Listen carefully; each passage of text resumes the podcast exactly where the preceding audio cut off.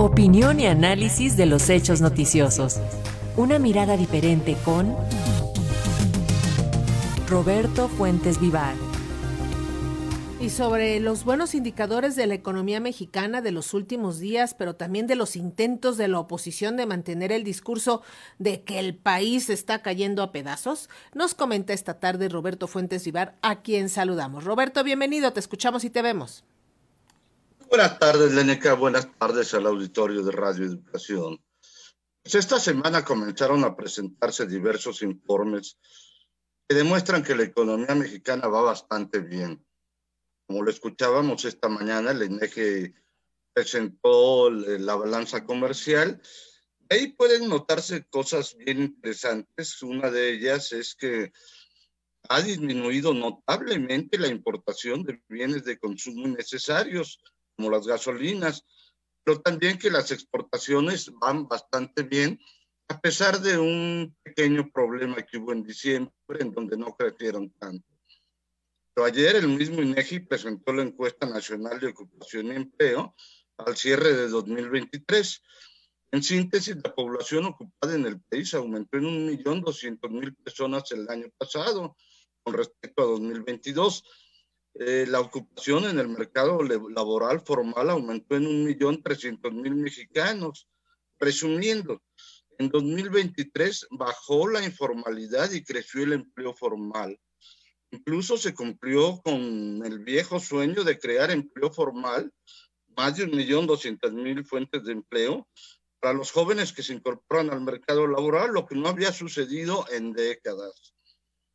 Paralelamente, pues la Bolsa Mexicana de Valores cerró con un avance de 14% y muchas de las empresas están presentando sus reportes eh, anuales eh, con ganancias históricas. Por ejemplo, los bancos ya en noviembre habían rebasado las utilidades de todo 2022. Sin embargo, a pesar de que todos los de que los empresarios están ganando como pocas veces lo habían hecho en la historia, el poder económico parece no estar contento, ni mucho menos reconocer estos logros. Por eso, enfoca sus baterías en tratar de hacer ver que la política de este sexenio es un fracaso seguramente intentando influir en los mexicanos para las elecciones de 2024. Esta semana se presentaron dos eventos en este sentido. El primero, la conferencia magistral que dio el miércoles por la noche el expresidente Ernesto Cedillo, quien junto con el expresidente español José María Aznar prácticamente llamaron a los asistentes a no votar por lo que ellos consideran el populismo. Las declaraciones de Cedillo, quien en su conferencia se negó a dar respuesta a los planteamientos del actual presidente Andrés Manuel López Obrador, provocaron que tanto el actual primer mandatario como la candidata de Morena a la presidencia de la República, Claudia Sheinbaum, le respondieran con nombre y apellido y expusieran cómo el neoliberalismo empobreció a millones de mexicanos al gobernar solo para una élite. Cedillo quien tenía 20 años de no participar en la política mexicana, fue invitado por Actinver, un grupo financiero dirigido por Héctor Madero y que en el primer semestre del año pasado registraba un aumento de 133% en sus utilidades. Sí, este grupo invitó a Cedillo para hablar ante alrededor de 500 inversionistas y grandes clientes de los males del populismo, refiriéndose de manera indirecta al actual gobierno. El otro evento que comenzó a difundirse en México esta semana es la presentación en Estados Unidos de la quinta edición anual de las perspectivas País de México, un informe del Centro para Estados Unidos y México del Instituto Baker de Políticas Públicas de la Universidad Rice. En este trabajo supuestamente académico, se señalan varios puntos que pueden ser considerados cuando menos verdades a medias, si no es que verdaderas fake news o falsas noticias, o por lo menos pronósticos poco afortunados. Entre estos están los siguientes. Uno, que las organizaciones criminales serán un aliado de Morena en los comicios de junio próximo. Segundo, que la economía mexicana está hecha un desastre Tercero, que las preferencias electorales están competidas, tan competidas que la coalición del presidente y la oposición atraen aproximadamente 45% de los votantes cada una. Se ve que definitivamente están muy alejados de la realidad.